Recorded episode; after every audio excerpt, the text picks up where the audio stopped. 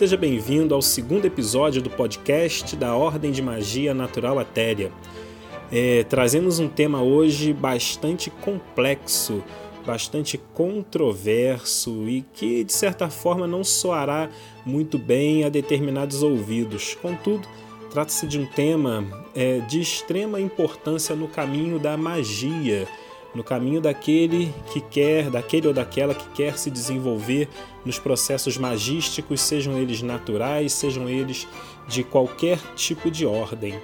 Lembrando que aqui não somos donos da verdade, pelo contrário, buscamos aprender cada vez mais e, acima de tudo, respeitamos toda e qualquer vertente, toda e qualquer filosofia ou pensamento contrário uh, ao nosso. Nosso intuito é divulgar conhecimento sob a ótica da ordem de magia natural atéria e que isso aqui fique claro. É, enfim, vamos ao nosso tema polêmico que acredito vai causar uma grande repercussão, mas como falei, de extrema necessidade para aquele que quer verdadeiramente adentrar a nova era. Vamos falar de autonomia espiritual. É, eu escolhi esse tema para esse nosso segundo episódio não foi por acaso. Tudo, na verdade, começa a partir da percepção da autonomia espiritual. E quando eu falo autonomia espiritual, é, é uma prática onde percebemos até que ponto terceirizamos ao longo da nossa existência as nossas responsabilidades espirituais, as nossas responsabilidades magísticas a outros, sejam eles quais forem, de que ordem religiosa for. Não importa aqui qual ordem religiosa e não é essa a questão. A questão é até que ponto foi delegado a outra pessoa ou a outro grupo a tua evolução espiritual, a tua conduta espiritual e até que ponto isso te permite verdadeiramente evoluir ou involuir. Será que a gente involui? Será que a gente regride? Sim, com total certeza.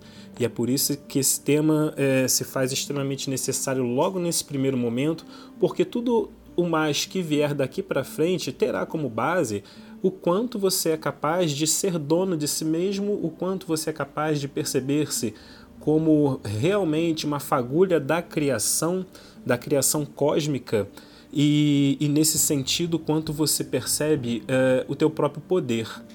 Quando eu falo fagulha da criação, não me refiro aos processos divinos no sentido uh, sacro, no sentido uh, religioso propriamente dito, ou até mesmo no sentido judaico-cristão, né, onde se tem um, de, um único Deus criador de tudo e de todos. Não é nesse sentido, é muito pelo contrário. Quando eu falo do, quando eu falo dessa essência vital, falo da essência cósmica do universo, essa essência que te anima o corpo, essa essência que é você, fragmento da consciência suprema é, manifestada no seu corpo e alma. É, somos parte do todo, não há algo que exista fora do todo. E nesse sentido, a reconexão se dá a partir da percepção que você tem é, de fazer parte desse todo, de fazer verdadeiramente algo que não está desconexo, é, você não está desconexo do todo. A nossa cultura nos desconectou ao longo dos anos. E assim é preciso compreender os processos da autonomia espiritual ou da não autonomia espiritual. E basicamente, a gente falando das questões culturais, o aprendizado cultural. Ao longo da história humana, é, com o desenvolvimento, a evolução da própria humanidade, a gente, enquanto seres em evolução, nos deparamos com diversos fenômenos, diversas situações outrora inexplicáveis e que causava então assustamento, causava interrogações e muitas dessas interrogações eh, não se tinha em, ao longo dessas épocas, ao longo das eras, não se tinha uma explicação racional. Hoje, com o advento da ciência, muito disso que era mítico ou místico passou a ter uma explicação é, é, racional e ainda assim temos a ciência do parapsiquismo é, que tenta explicar os fenômenos que nem a própria ciência cartesiana, moderna, empírica consegue trazer à luz. Nesse sentido, voltando um pouco na história, nós temos aí a imposição cultural com o objetivo mor de adquirir-se poder, adquirir riquezas é, introduzindo através da religião o sistema de medo, seja o medo de ir para o inferno, seja o medo de ser neutralizado, seja o medo de não ser salvo, ou seja simplesmente o medo de perecer materialmente, sendo posto a escanteio, sendo posto de lado pela própria sociedade. E nesse sentido foi promovido a desqualificação do ser humano. O ser humano, através das eras, aprendeu a desqualificar-se, aprendeu que não é capaz, que não tem condições de alcançar é, uma compreensão maior, a menos que esta seja feita por um ser único, iluminado, um escolhido, entre aspas, de Deus. E repito, através da colocação da imposição, através do medo, pela obtenção do poder, o ser humano aprendeu nas mais diversas religiões a terceirizar isso a um deus ou, ou a um grupo ou a um guru. Perdeu-se então a autonomia existencial. O ser humano terceiriza a sua própria evolução por vários motivos. O principal é a falta de conhecimento. Outrora, por não haver meios ou mecanismos de se alcançar um conhecimento maior, afinal de contas, estamos falando de épocas bem longínquas na história da humanidade, e seja nos dias de hoje por uma necessidade de é, resolutividade e, e, e, falta, digamos assim, de querer aprender mesmo. O ser humano aprendeu a perceber-se como um ser inferior. E esse ser inferior, cá para nós, também exerce é, em si uma. Soma-se a falta de conhecimento a percepção consciente ou inconsciente de que se é um ser inferior, desqualificado para alcançar um entendimento maior das questões do universo. Junto a isso, temos a questão do próprio medo e também a preguiça. É importante destacar essa palavra preguiça, parece até ofensivo, mas às vezes a pessoa mais religiosa é espiritualmente a mais preguiçosa. Então ela terceiriza, ela direciona aos dogmas, ela direciona é, é, a falta de ânimo para resolver as próprias questões é, por preguiça. Então é comum é, é, ouvirmos: foi Deus que quis, isso está predestinado, isso tem que ser assim. E na verdade isso é uma grande desculpa para não se movimentar, para não movimentar o próprio destino. Costumo dizer que nós somos os agentes do nosso próprio milagre e que se não fizermos por acontecer, jamais acontecerá. Um outro fator muito interessante também é a percepção de ter alguém a quem culpar. Nesse sentido, a gente terceirizou, terceirizou pelo medo, pela falta de conhecimento, porque nos fizeram sentirmos que somos inferiores e a gente vem aceitando isso ao longo das eras. E é óbvio que para todo bônus também tem o ônus, é, e nesse caso eu falo do ônus dos, dos gurus, do ônus dos pregadores, aonde se projeta nestes é, a culpa. E estes, consequentemente, projetam a culpa nos seus respectivos deuses, ou Deus, enfim. Então fica um jogo de que ninguém tem culpa, tudo está escrito, tem que ser assim, é a vontade de Deus. E, bom, enfim, deixa eu fazer um parênteses aqui, porque parece que eu estou falando de determinadas religiões, sobretudo das judaico-cristãs. E na verdade estou meio que indiretamente ou diretamente falando, principalmente dos processos judaicos cristãos, no sentido de que é a religião predominante, é a religião cuja o aculturamento, mesmo daqueles que não seguem essa linha religiosa, acabam por ter no seu inconsciente, no inconsciente coletivo do grupo ou família que pertence. Então é, é nesse sentido. E por favor, não estou aqui querendo levantar uma polêmica desnecessária, apenas situando historicamente a função é, é, num outro viés, uma função histórica do judaico-cristianismo que muito fica apagado nos bastidores, poucos querem falar disso, mas é preciso falar disso. Do contrário, não se percebe a raiz das questões, não se tem o ânimo para buscar ir além da, dessa cultura, não com uma anticultura, mas com uma nova percepção é, do quanto essa cultura antiga interferiu na própria evolução. Bom, voltando aqui a, a, aos pontos da falta de autonomia espiritual, né? Então, quer dizer, a pessoa às vezes simplesmente não quer essa responsabilidade para si, prefere deixar na mão do outro com todas as alegações que eu falei há poucos instantes atrás. Ponto interessante também, e aí eu já falo num sentido até meio que de um certo delírio, né? Mas existem pessoas que se que têm uma necessidade de se sentirem especiais, seja por carência, carência é, de infância, carência afetiva, seja lá qual for a carência, não é essa a questão, mas há pessoas que têm uma necessidade de sentirem-se especiais e por isso elas em determinados grupos acabam por retroalimentar os próprios delírios. Então, o, o, o, aquela pessoa é, é, gosta de ser a que mais sofre, a outra gosta de ser a que mais recebe é, é informações daquela linha religiosa, seja. É, e por favor, estou falando de todas, viu, gente? Seja, seja é, o, o pentecostal, com, com os diversos dons, né? seja o católico com os diversos dons da, da, das questões carismáticas, seja o kardecista com as melhores e mais sagazes mensagens, e não estou desqualificando em nada, porque tudo tem o seu valor. Tá? Sabemos é, das diversas ajudas que estes grupos fornecem, né? e essa não é a questão. Estou apenas situando a forma como a dinâmica religiosa funciona na cabeça das pessoas e nesse sentido mexe com a, com a questão do sentir-se especial. Né? A religião, é, de um modo geral, ela tem um apelo emocional bastante forte. Ela prende a pessoa porque completa a pessoa naquilo que ela necessita.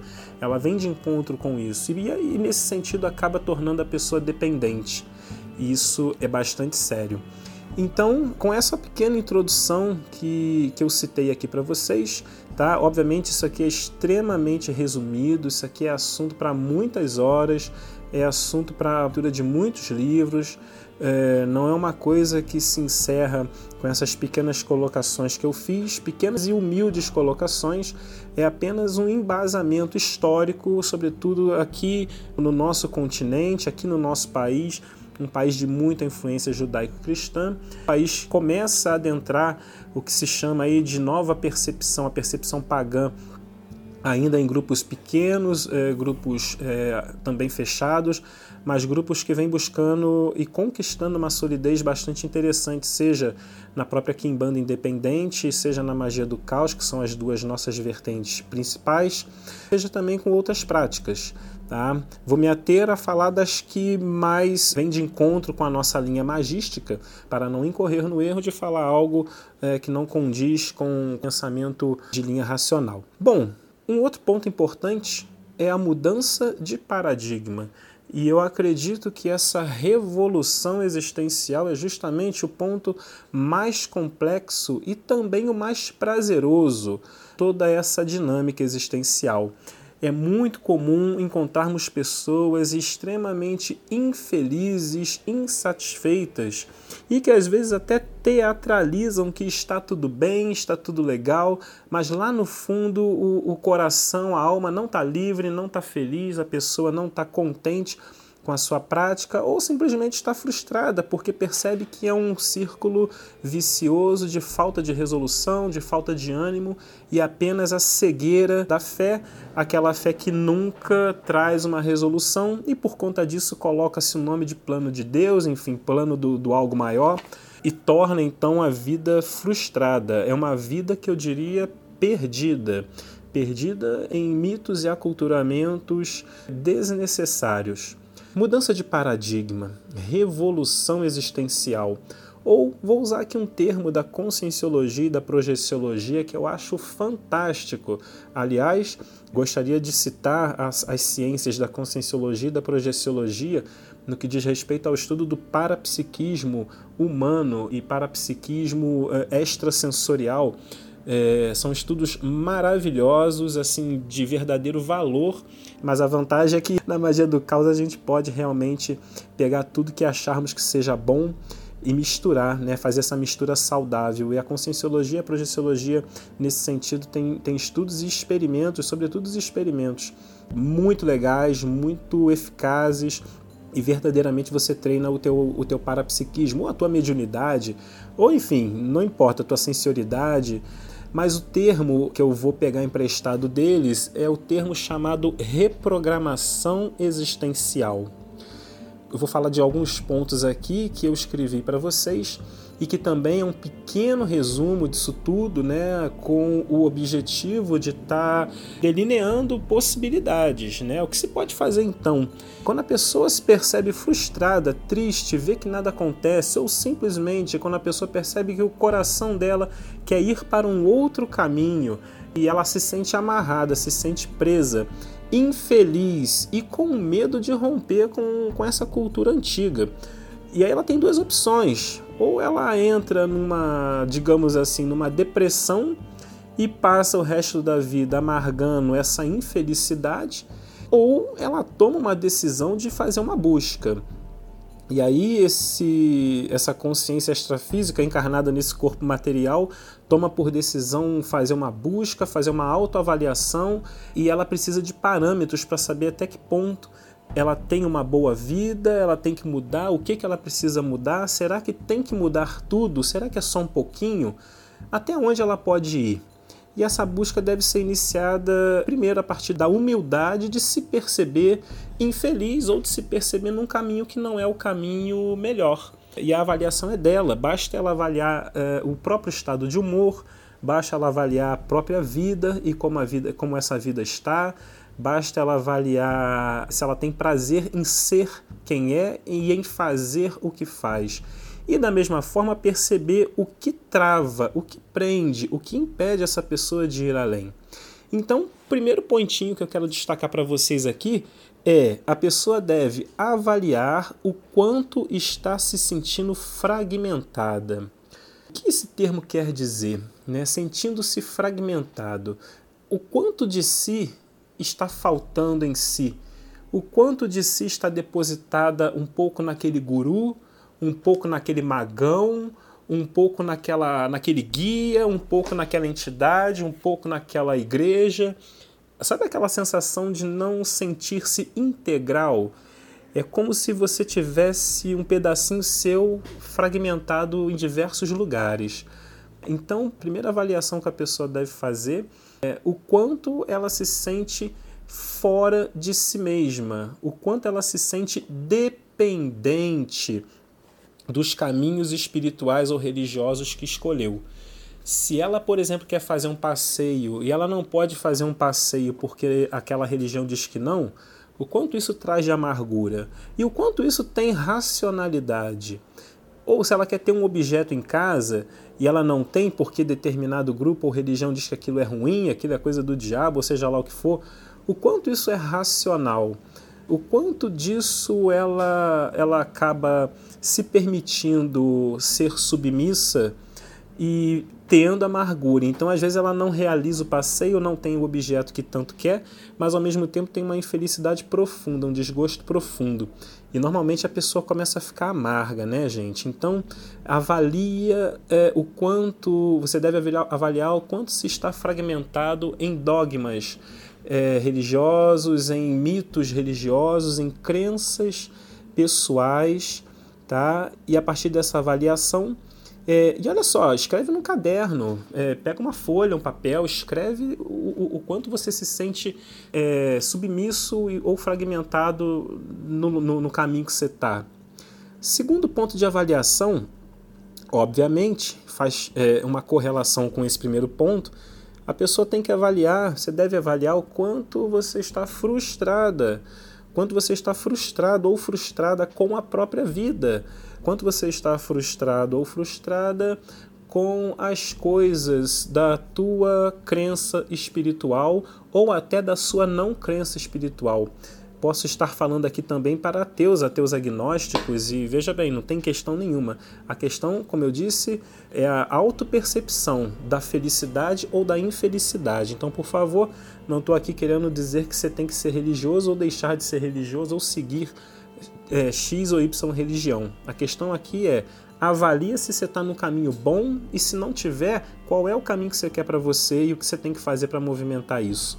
Então avalia o nível de frustração com a vida, com tudo, com o caminho que você está. Até que ponto você vai se permitir é, sofrer essa vida amargurada de não ser quem é, de não fazer o que quer, porque existem dogmas ou mitos ou medos irracionais ou apenas explicado por uma vertente religiosa e você desconhece outra, né? É, até que ponto você não se permite ir além? Terceiro ponto, a pessoa deve avaliar racionalmente o grau de subserviência que ela se encontra. Até que ponto você está com um alto nível de doação para essa vertente ou não vertente que você segue? Até que ponto você está, é, é, é melhor dizendo, qual é o nível de submissão que você está frente a essa filosofia ou essa cultura religiosa que você segue. E um bom parâmetro para você ter é você perceber pessoas que você considera felizes e como elas agem, como elas são e por que, que você não é como elas. Né? E também se perguntar o que me impede de ser como essas pessoas? Elas são felizes, elas são do bem por que, que eu não posso ser igual? É, será que eu tenho vergonha? Será que eu me sinto uma pessoa antiquada? Será que a minha timidez é o que me faz travar e ser subserviente a um determinado grupo, a uma determinada religião? Será que eu não tenho que vencer essa timidez ou essa baixa autoestima em mim e me permitir me liberar? Enfim, quarto ponto, também tudo numa sequência, tá? É, quais são os medos que você tem de ser dono de si mesmo? Que medo você tem de pertencer a si mesmo? Que medo você tem de ser dono da própria vida, erguer sua cabeça e falar para o seu líder religioso ou para o líder do seu grupo que você quer um caminho diferente, que você quer romper? O que é isso que te prende? E até que ponto esse medo te deixa numa posição ruim? Tá na hora de você sacudir essa poeira, correto? É, tá na hora de você, ser, de você ser feliz, desenvolver essa autonomia. Afinal de contas, só você pode mudar sua vida. Você é o dono, é o proprietário. Você é a dona e a proprietária da sua vida. Ninguém mais. Sua vida pertence a você. É, e na sequência, quais são os mitos que te fazem sentir-se incapaz? Tendo por base tudo isso que eu acabei de falar, escreve num caderno também, viu? Escreve num papelzinho releia sempre que necessário. É, quais são os mitos, quais são as crenças, ou o que você acha que faz com que você se sinta incapaz de romper com tudo isso que está te travando tá? e seguir um novo caminho. E a partir do momento que você escrever isso e ler, racionaliza. Que sentido faz isso? Por que, que tem pessoas que vão além e eu me travo? Por que, que tem pessoas que eu vejo que são felizes, estão num caminho legal e eu me travo? Avalie isso com muito carinho, mas e também com muita honestidade. Lembrando que você só estará enganando a si mesmo e o resto do mundo não vai estar nem aí para você. Tá? Desculpa a minha frieza, mas é, é preciso deixar claro que as tuas decisões terá como beneficiário você, sobre qualquer circunstância, tá? E poderá beneficiar outras pessoas, caso estas, por exemplo, pessoas próximas que queiram seguir o caminho contigo, porque também é muito comum é, é, termos ao nosso redor pessoas que pensam igual e que da mesma forma quer, que, e que da mesma forma, perdão, querem ir além. E você acaba sendo um exemplo é, de que romper com o, o, o, ruim, romper com aquilo que não faz bem é possível. Tá? Bom, sexto ponto corrobora com o quinto ponto, justamente avaliar no seu coração qual é o seu verdadeiro caminho. Então veja bem, você vai a partir da tua imaginação, você vai brincar de projetar-se no caminho que você quer. No caminho que você acha ideal. Vamos supor que você queira ser um mago do caos e você então começa a se projetar como tal. É, brinca de estudar é, os sigilos, de estudar os servidores, brinca de assistir é, é vídeos, ler livros. É, é, imagine-se num ritual bacana, num ritual da lua cheia, enfim. Comece a projetar-se. Como seria isso? Visualize a si mesmo dentro disso que você quer. Tá? É, a imaginação é uma ferramenta poderosíssima para a criatividade, viu? Então use da imaginação porque ela é o portal que vai te permitir criar os mecanismos para materializar através do poder da criatividade. E aí as soluções começam a surgir no seu caminho. Então não, não desvalorize o poder da imaginação, tá? Ela é o exercício da criatividade e, consequentemente, o criador dos mecanismos emocionais para resoluções dessas questões dentro de você. A partir dessa, dessa outra avaliação da visualização aonde você gostaria de estar, você vai para o sétimo ponto, que é o seguinte: o que você precisa fazer de diferente ou o que você gostaria que fosse diferente na sua vida e o que te impede de fazer isso agora. O que te impede de ir além e realizar isso exatamente agora? O que, que você tem que mudar? O que, que você tem que romper? O que, que você precisa chamar, a, digamos assim, a uma boa conversa e botar os pingos nos is para seguir o teu caminho? É, nesse sentido, vamos falar de um outro ponto. E aí eu já vou falar dos grupos que são saudáveis, porque afinal de contas a gente está falando de autonomia espiritual, não significa eremitismo espiritual. Você pode ter seu grupo, você pode ter as pessoas ao seu lado, contudo, há necessidade de que sejam grupos ou pessoas saudáveis. A avaliação desse tipo de, de, de núcleo social se dá a partir da avaliação de alguns pontos. O primeiro deles é, é o seguinte: esse grupo deve promover um aprendizado mútuo. Sabe quando você vai no lugar, ninguém quer se sentir superior, mas todo mundo sabe que há cultura, há conhecimento e as pessoas recebem o outro de coração aberto? É isso que deve ser. O aprendizado é mútuo. Segundo ponto, o grupo deve promover o desenvolvimento de novas técnicas e novas práticas. Então o grupo cresce não apenas estudando o que a, o que a história deixou, o que a cultura também deixou como legado, mas o grupo desenvolve técnicas, práticas e exerce criatividade e elaboração. Tá? O novo é sempre algo bom tá? quando se está dentro de um grupo neste nível. Uma outra percepção que você deve ter também é a sensação de leveza e de comunhão fraterna. É, você, sentir, você se sentir bem, se sentir leve no ambiente, no lugar, olha, já é mais que meio caminho andado, viu? e a comunhão fraterna não é num sentido cristão. Pode ser também num sentido cristão, afinal de contas eu não tenho preconceito com o cristianismo, apenas as minhas colocações, é, até bastante pontuais mas obviamente respeito a tudo e a todos. Quando eu falo de comunhão fraterna, eu falo no sentido de perceber um ao outro como companheiros de jornada evolutiva e como partícula da, do cosmos. Eu falo no sentido de perceber o outro como uma própria expressão de você mesmo, né? como, como de certa forma eh, alguns místicos dizem, você reconhece-se ao olhar para o espelho que é o outro. Então, é, perceba que essa outra pessoa é você em alguma dimensão, seja num passado, seja no futuro. Aquela pessoa que você olha nos olhos também é você, porque ela é parte integrante do tudo. E nesse sentido, receber com o coração, receber fraternalmente, é promover cura existencial para ambos e evolução moral e espiritual também para ambos.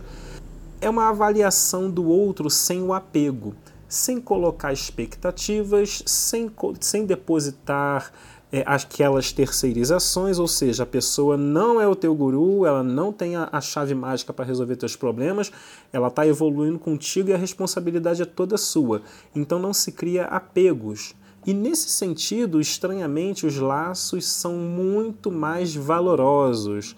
Os laços são muito mais saudáveis, fazem muito mais sentido evolutivamente falando do que o apego pelo medo é, ou o apego pela retroalimentação de delírios, pela necessidade de, de sentir-se é, especiais.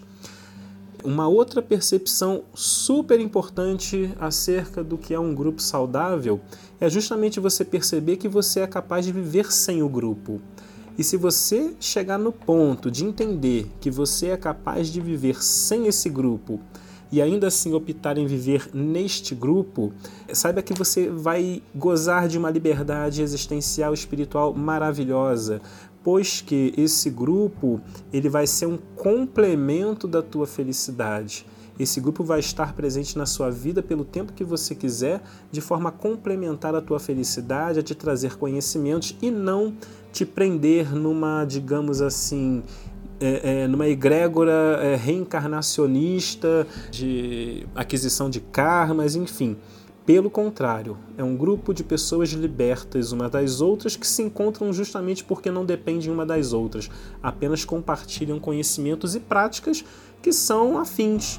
Ponto 5 e principal, eu acho que, assim, no meu ponto de vista, é o principal. É o, um grupo saudável é aquele que não tem um guru narcísico a ponto de não compartilhar seu conhecimento. Pelo contrário, há sim um orientador que pode ser o dono da casa, pode ser uma pessoa mais velha da casa, pode ser é, é, qualquer um que, na verdade, por seus méritos próprios, adquiriu muito conhecimento é, ao longo de sua vida e que está lá disposto a compartilhar esses conhecimentos para engrandecer o grupo e dividir cultura para que o próprio, para que o próprio grupo se mantenha ao longo é, dos tempos. Enfim, gente, eu trouxe de uma forma bastante resumida os pontos referentes à autonomia espiritual. Quero complementar o quesito de autonomia espiritual para aquelas pessoas que também têm aptidão ao eremitismo espiritual, o que não é nada errado, não é nada ruim. Oriento sim a vocês terem cada vez mais sede de conhecimento, sede de culturas, no plural. É preciso estudar tudo, não só a vertente que você gosta. Óbvio que principalmente a vertente que você gosta, mas estudar tudo. Você precisa ter conhecimento até para poder ter firmeza naquilo que você acredita e também ter argumentos contra aquilo que você não está afim, que você não é, melhor dizendo, que você não é afim. É, e dentro das tuas práticas, é, é importante que você perceba que você é dono de si. E se existe uma pessoa que sabe mais, você pode alcançar aqueles conhecimentos e muito mais. E que a verdadeira humildade não é aquela que abaixa a cabeça, mas sim aquela que reconhece a si próprio e se projeta dentro de um caminho evolutivo naquilo que se escolhe.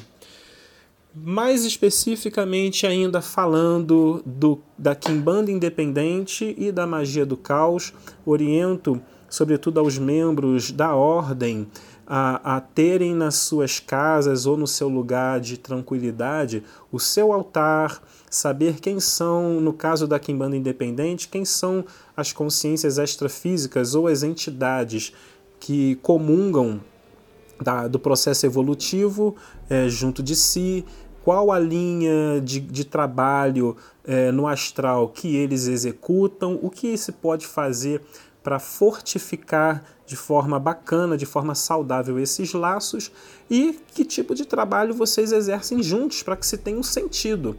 Não adianta você receber o Exu ou a Pombagira fulano de tal e ficar apenas com, a, com o ego de um nome macabro para botar medo nos outros tá? Porque isso é antievolutivo e é prejudicial para você.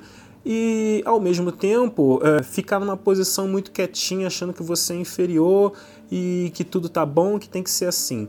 Então oriento ao nosso Kimbandeiro da Kimbanda Independente da Ordem de Magia Natural Etérea e também a todos que estão escutando esse podcast a terem conhecimento de quem são essas consciências que nos cercam, que elas fazem, o que se pode ser feito para aprimorar tudo isso, compreendendo que somos companheiros de jornada evolutiva. E também ao praticante da magia do caos, dentro dos preceitos da Ordem de Magia Natural Atéria, é importante conhecer a história da, da magia do caos, é importante entender o que é um servidor, o que é um sigilo, o que deve ser feito, o que não deve ser feito, o que é zoeira, o que não é, o que é a energia é, sexual, o que é a ativação dessas escritas sagradas. Isso é extremamente sério.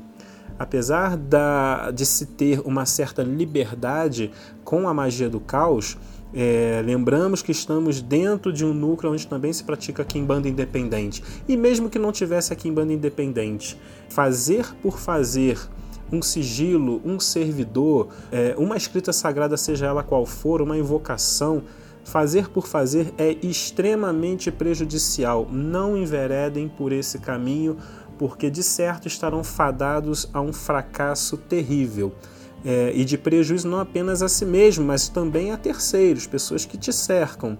Tá?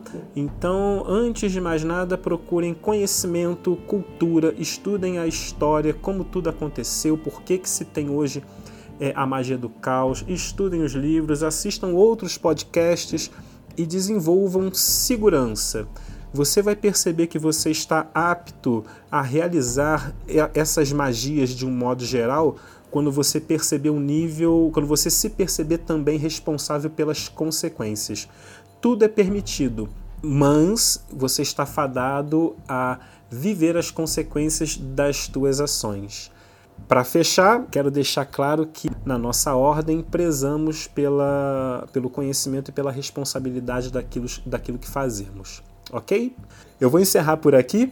E vou passar para vocês agora, na sequência, um feitiçozinho, uma magiazinha para estar tá é, ajudando vocês a criar um vórtex, um de energia é, é, para transmutar ou para reciclar a própria energia de vocês e também é, abrir a percepção para mudança, facilitar essa tomada de decisão ou facilitar encontrar-se consigo mesmo e caminhar então para onde você acredita ser o melhor caminho. Ficamos por aqui então nessa primeira parte. Aguarda mais uns minutinhos aí que eu já vou estar tá colocando uh, essa pequena magia para vocês.